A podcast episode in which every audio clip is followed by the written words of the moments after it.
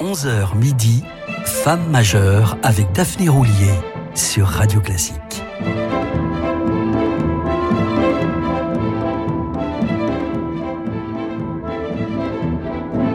Nous voilà de retour pour célébrer le centenaire de Maria Callas, celle grâce à qui le marbre prend vie, selon les jolis mots de Jean-Jacques Grollo.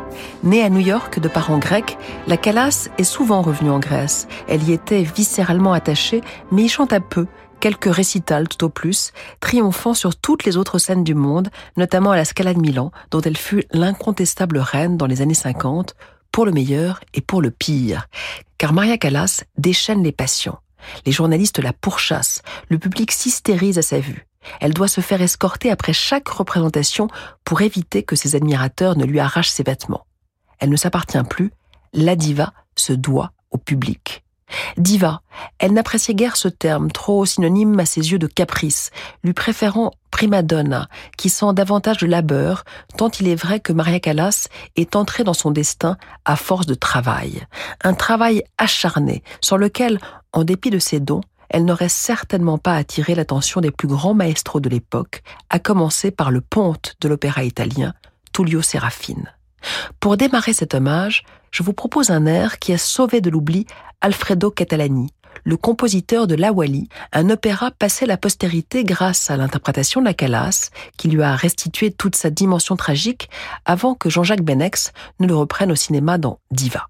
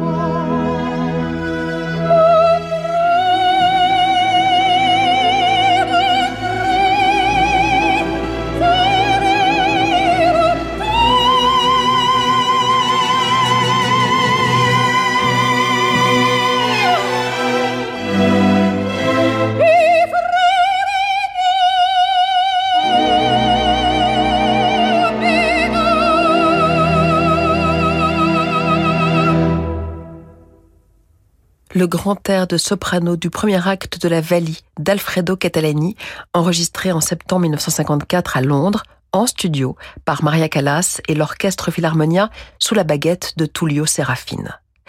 Lors de ces mêmes sessions fut enregistré l'air de Madeleine du troisième acte de l'opéra Andrea Chénier d'Umberto Giordano, plus connu sous le nom de La Mama Morta, le fameux air qu'écoute Tom Hanks dans le non moins fameux Philadelphia de Jonathan Demme, interprété par la Calas, justement.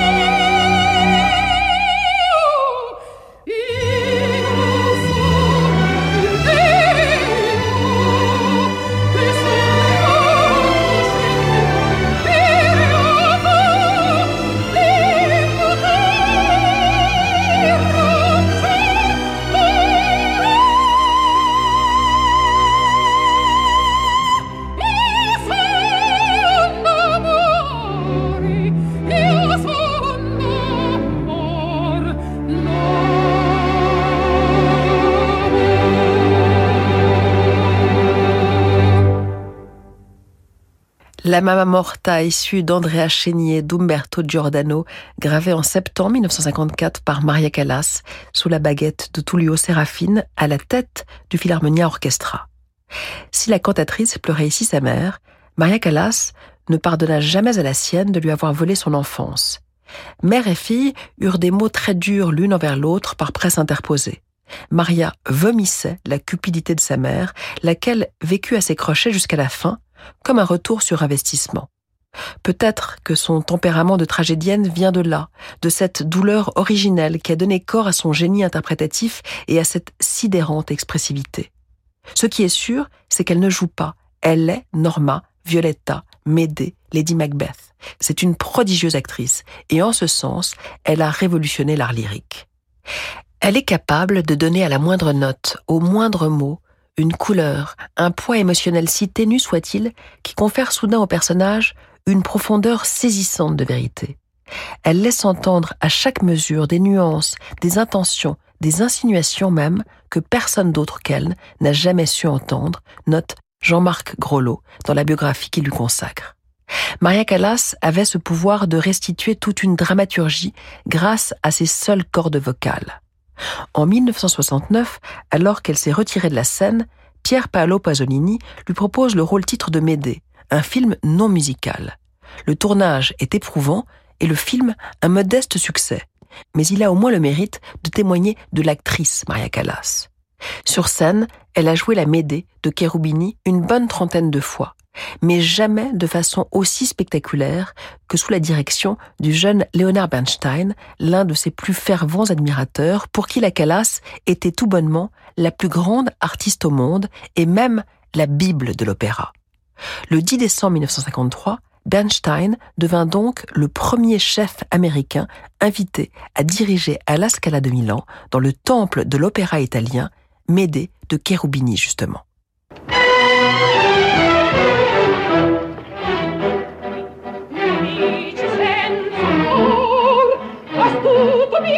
Get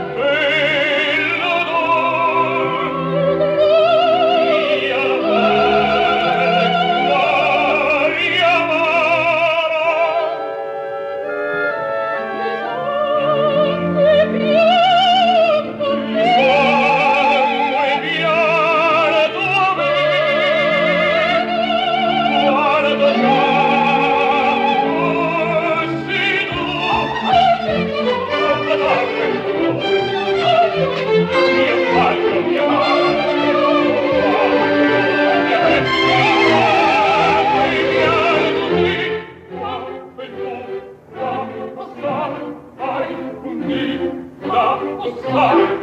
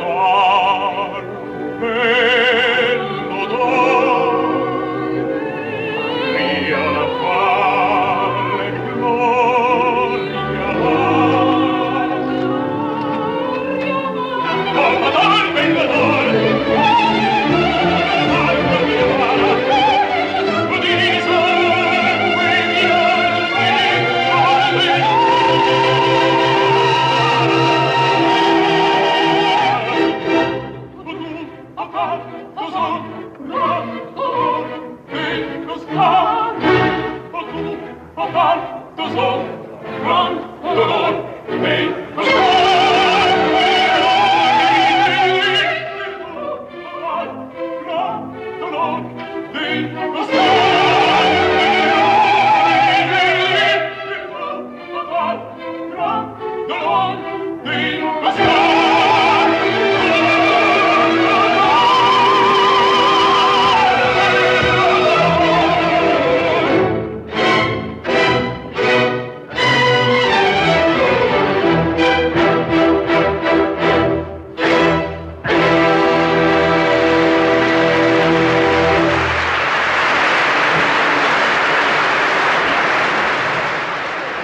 Applaudissements bien sûr pour ce final du premier acte de Médée de Luigi Cherubini en ce 10 décembre 1953 à la Scala de Milan.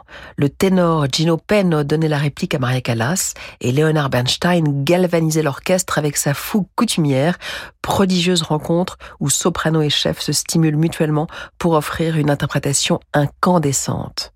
Neuf ans plus tard, c'est dans ce même rôle que la Scala lui ouvrira ses portes pour la dernière fois. Entre-temps, en 1954, pour être précise, Lucino Visconti ouvre la saison de la Scala avec la Vestale de Spontini. Une Vestale qui marquera à jamais les esprits. Maria Callas y apparaît transfigurée, métamorphosée, plus longiligne que jamais. Sous l'impulsion de Visconti, elle se met en tête de ressembler à Audrey Byrne, dont la photo ne quitte pas sa loge et perd, à force de ténacité, 35 kilos. Son corps, comme sa voix, s'est plié à ses exigences. Ce régime drastique ne sera hélas pas sans conséquence sur sa voix. Elle aura dès lors de plus en plus de mal à soutenir les sons, ce qui n'empêchera pas de triompher à nouveau en mars 1955 sous la direction de Leonard Bernstein dans un autre de ses très grands rôles, La Somnambule de Benigni, mise en scène par Visconti. Son Amina restera dans la légende. Si Kellas ne s'est pas aventurée dans le répertoire lyrique baroque, peu en vogue à l'époque, elle a tout de même abordé trois opéras de Mozart et trois de Gluck, dont Alceste, où elle interprétait la reine grecque, prête à se sacrifier pour sauver son époux, sous la direction du grand Carlo Maria Giulini en 1954. Elle était l'essence même de l'opéra, une harmonie absolue entre le mot, la musique et l'action. Pendant toutes mes années à l'opéra, je n'ai jamais rencontré une artiste comme Callas. Sa légende n'est pas fabriquée, elle avait réellement quelque chose de différent, dira le maestro à son propos.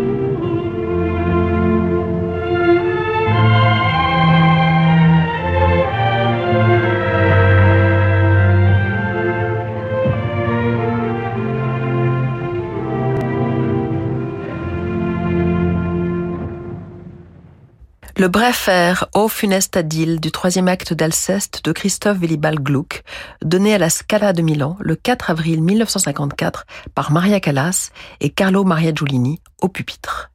Une courte pause et nous retrouverons la Callas cette fois à l'Opéra de la ville de Berlin en compagnie d'un autre chef légendaire, Herbert von Karajan, pour leur seul opéra donné ensemble en public, Lucia di la Mermore de Donizetti. Ce soir à 20h, ne manquez pas le gala de clôture du prestigieux concours international Lantibo consacré cette année au violon. À l'occasion de ce concert festif, retrouvez les violonistes lauréats accompagnés de l'orchestre de la garde républicaine sous la direction de François Boulanger. L'émotion des concerts, c'est sur Radio Classique.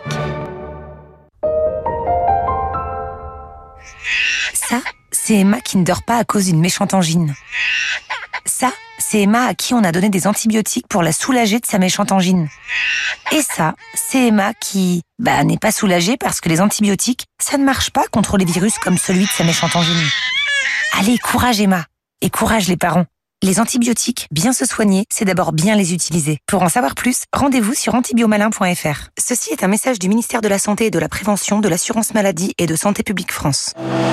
Avec Renew, les véhicules électriques sont enfin disponibles en occasion. Renault Zoe Tech 100% électrique d'occasion, 3 ans, 30 000 km, à partir de 99 euros par mois, location de batterie incluse. Renew, véhicule d'occasion électrique, hybride, essence ou diesel, reconditionné et certifié. Zoe Life 52 kWh, LLD 37 mois, 30 000 km, premier loyer de 1984 euros après déduction prime gouvernementale, voire conditions sur service-public.fr, offre à particulier jusqu'au 31 décembre si accordiaque, voire fr.renew.auto. Pour les trajets courts, privilégiez la marche ou le vélo. C'est une réalité révoltante. 160 000 enfants sont abusés sexuellement en France chaque année.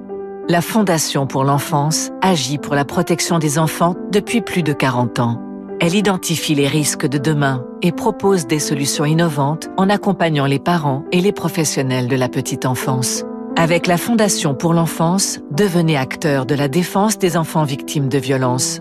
Aidez-nous à les protéger en donnant sur fondation-enfance.org. Xavier voulait racheter les murs de ce centre commercial. Déjà propriétaire de quelques galeries marchandes non loin de là, il peinait à trouver un crédit.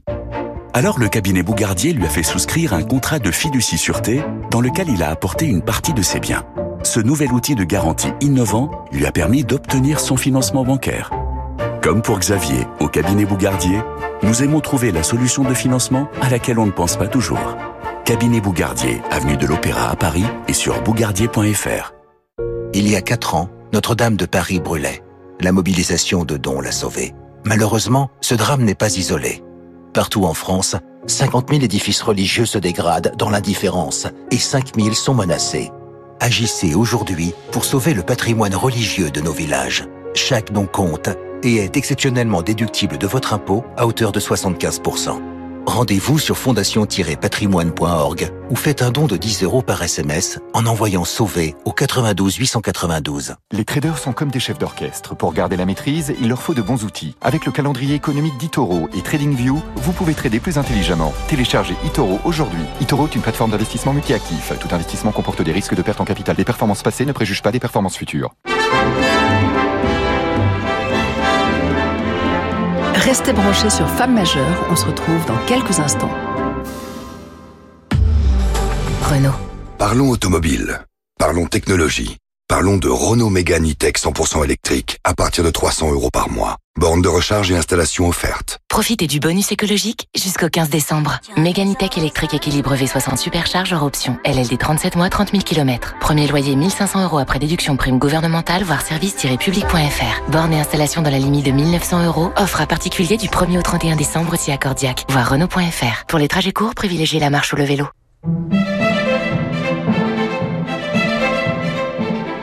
Femme majeure avec Daphné Roulier sur Radio Classique.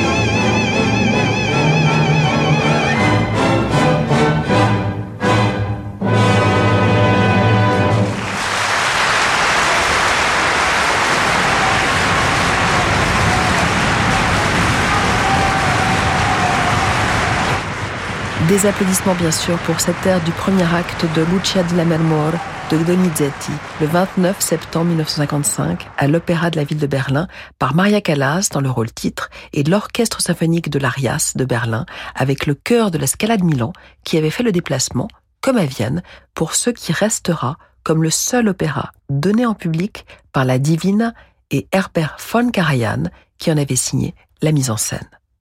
Pour elle, j'aurais dirigé n'importe quoi, déclara Karajan après sa disparition, dans un rare aveu d'humilité de la part d'un chef qui considérait les chanteurs avant tout comme un instrument au service de sa vision. Ils se retrouvèrent l'année suivante pour enregistrer à la Scala, dans les conditions de studio, un mémorable trouvère de Verdi. En voici un extrait.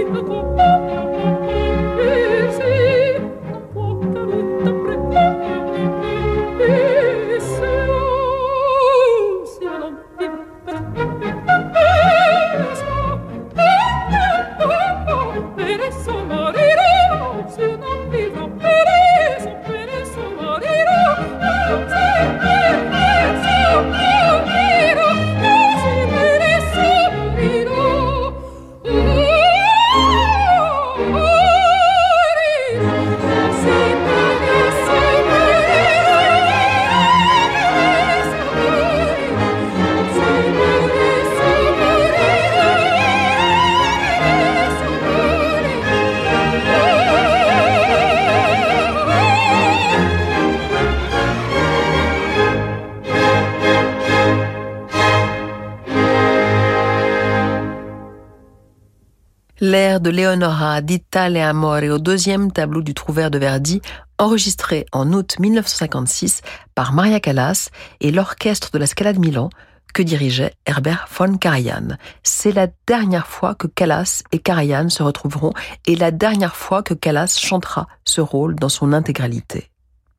Leur collaboration fut rare mais fructueuse. Madame Butterfly de Puccini est sans doute le plus grand disque de la Callas.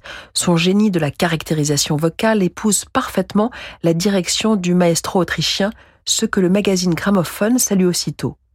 Voici une version pleinement fidèle à l'ouvrage, où jaillit plus d'un détail de l'écriture, comme jamais nous n'avions pu l'entendre auparavant.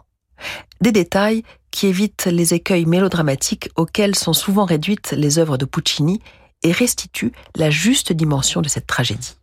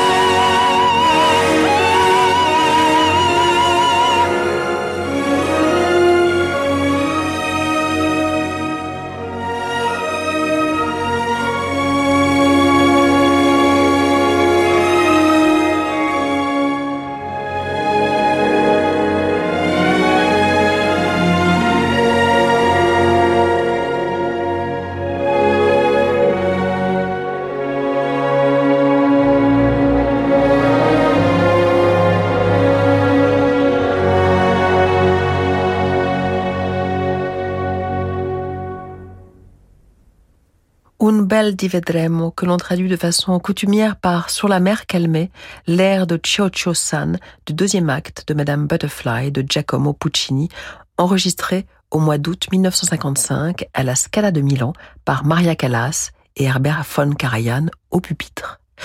Aux côtés de Giulini, Bernstein et Karajan, Maria Callas est au sommet de son art, au fait de sa gloire et plus conquérante que jamais. Elle est loin l'adolescente mal fagotée, boutonneuse et replète, au regard perdu derrière des culs de bouteille. À 30 ans, elle réapparaît en icône de la mode, fantasme planétaire qui attire tout ce qui brille et qui pétille. C'est là, au sommet de sa splendeur, qu'elle rencontre à Venise en septembre 1957 l'armateur grec Aristote Onassis qui va ruiner son existence. Ils sont mariés, chacun de leur côté, mais pas insensibles l'un à l'autre. En attendant, ses relations avec les plus grands théâtres lyriques tournent au vinaigre. Quatre mois seulement après le scandale de Norma, elle se brouille avec le directeur général de la Scala. Et six mois plus tard, se fait renvoyer par Rudolf Bing, l'influent directeur du Metropolitan Opera, en raison de désaccords sur le calendrier de la saison suivante. En revanche, le 19 décembre 1958, la Calas fait sensation à Paris dans un gala à l'Opéra Garnier. Onassis est présent et pas indifférent à l'aura de la cantatrice. Il l'invite à venir avec son mari passer quelques jours sur son yacht pour une croisière en Méditerranée, en présence de Greta Garbo et Winston Churchill. C'est là que l'idylle démarre. Calas se sépare de son mari, Onassis dément les rumeurs d'une quelconque union. Qu'importe, je ne veux plus chanter, je veux vivre, déclare-t-elle à François. Sa carrière est au point mort, elle se consacre à l'amour de cet homme. Mais l'homme est volage. Il séduit Jackie Kennedy, la veuve du président, et l'épouse en 1968 sans même prévenir Maria. Elle est anéantie.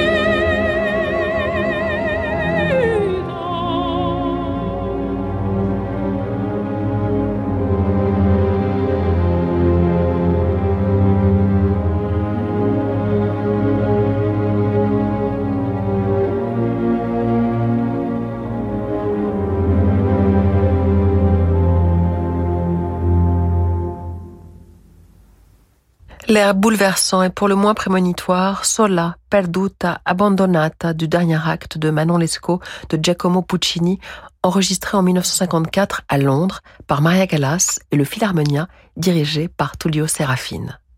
De 1964 à la fin de la décennie, Callas renoue un peu avec le succès. Sa voix perd de sa puissance, mais son charisme est tel qu'à Covent Garden, comme à Paris, on l'acclame dans Tosca et Norma. En mars 1965, elle fait même un retour triomphal au Met, toujours dans Tosca, Vici d'arte, Vici d'amore.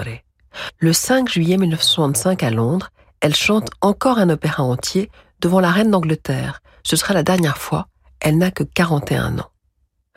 Au début des années 70, Callas donne des cours à la Juilliard School de New York, où elle retrouve l'un de ses partenaires lyriques privilégiés, le ténor Giuseppe Di Stefano.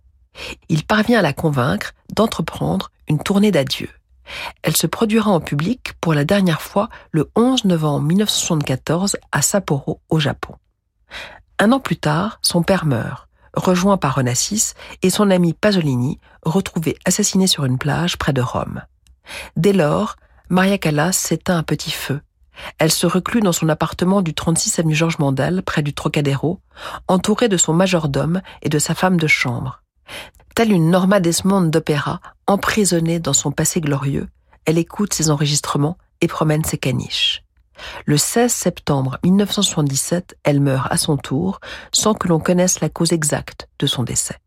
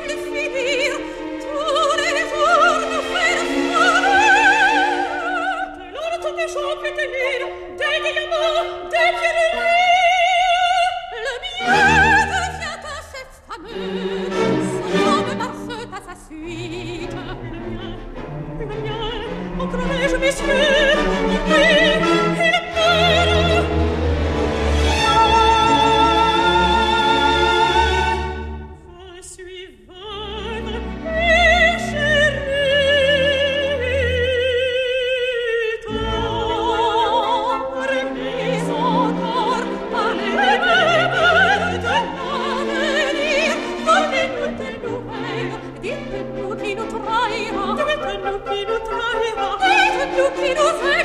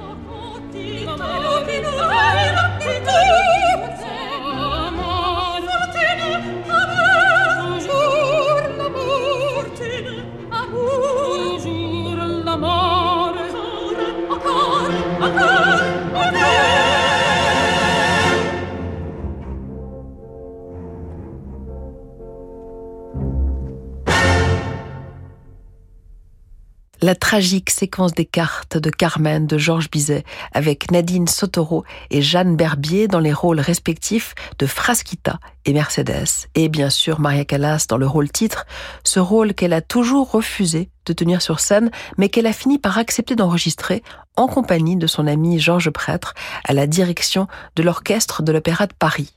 En juillet 1964, il était évidemment trop tard, mais certains passages sont bouleversants, comme celui que nous venons d'écouter, La mort, la mort, toujours la mort. Samedi et dimanche prochain, à 19h, ne manquez surtout pas Bande à part. Guillaume Durand ne manquera pas d'évoquer avec le brio qu'on lui connaît, cette diva assoluta, un mythe absolu de la musique, mais aussi une cantatrice et une femme majeure à tout point de vue.